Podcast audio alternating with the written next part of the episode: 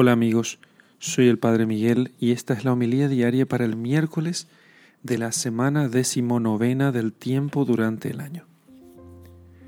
Lectura del Santo Evangelio según San Mateo, capítulo 18, versículos 15 al 20.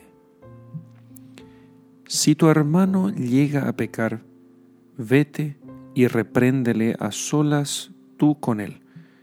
Si te escucha, habrás ganado a tu hermano. Si no te escucha, toma todavía contigo uno o dos testigos para que todo asunto quede zanjado por la palabra de dos o tres testigos. Si les desoya a ellos, díselo a la comunidad. Y si hasta a la comunidad desoye, sea para ti como el gentil o el publicano.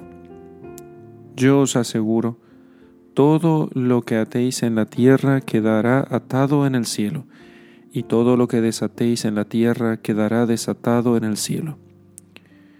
Os aseguro también que si dos de vosotros se ponen de acuerdo en la tierra para pedir algo, sea lo que fuere, lo conseguirán de mi Padre que está en los cielos.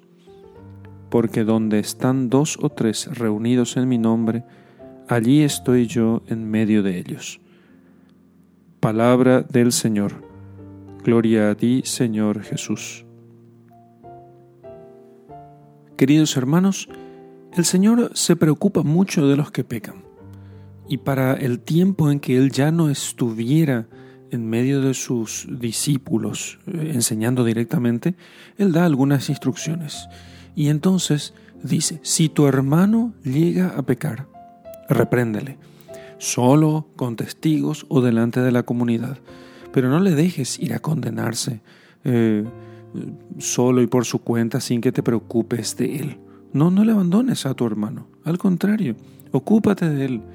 Ocúpate de él solo con testigos o con la misma comunidad. Ese, es, ese siempre fue el deseo de, de, Jesucristo y la iglesia procuró siempre ser aquel lugar que se preocupara de la conversión de las personas de que dejaran su vida de pecado y se dispusieran a servir a Dios.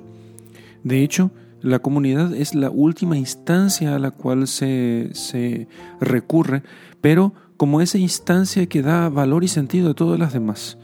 Por eso el Señor termina diciendo, os aseguro también que si dos de vosotros se ponen de acuerdo en la tierra para pedir algo en mi nombre, lo conseguirán, porque la vida de comunidad es tan importante y tan tan especial y tan importante para, para lo que Jesús quería para su iglesia, que si dos se ponen a pedir en su nombre, entonces conseguirán eso del Padre.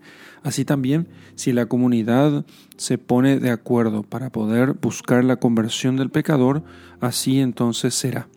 ¿Cómo podemos poner en práctica esto? Bueno, en primer lugar, procurando siempre la conversión de aquellos que viven en pecado y que hayan sido parte de nuestra comunidad procurando llamarlos, pero también haciendo oración por ellos, rezando por ellos. No se trata de que esta sea una especie de metodología de acusación para llamar a alguien y decirlo delante de todos que está pecando. Algunas veces en ciertas comunidades pequeñas eso podría ser y podría ser útil y podría ser posible hacerlo, pero no en todas partes y eso solamente un sacerdote o un obispo podría tener el discernimiento suficiente para poder saber cuándo hacerlo. Pero en general, lo que nos enseña aquí para nuestra vida práctica de hoy es que hemos de buscar al que, al, que está en el pecado y rezar mucho por él. Y si pedimos dos o tres en nombre de Jesús, en la oración, juntos, por la conversión de aquellos que están alejados por el pecado, el Señor nos concederá aquella gracia, porque Dios quiere que todos los hombres se salven y lleguen al conocimiento de la verdad. En el nombre del Padre, y del Hijo, y del Espíritu Santo. Amén.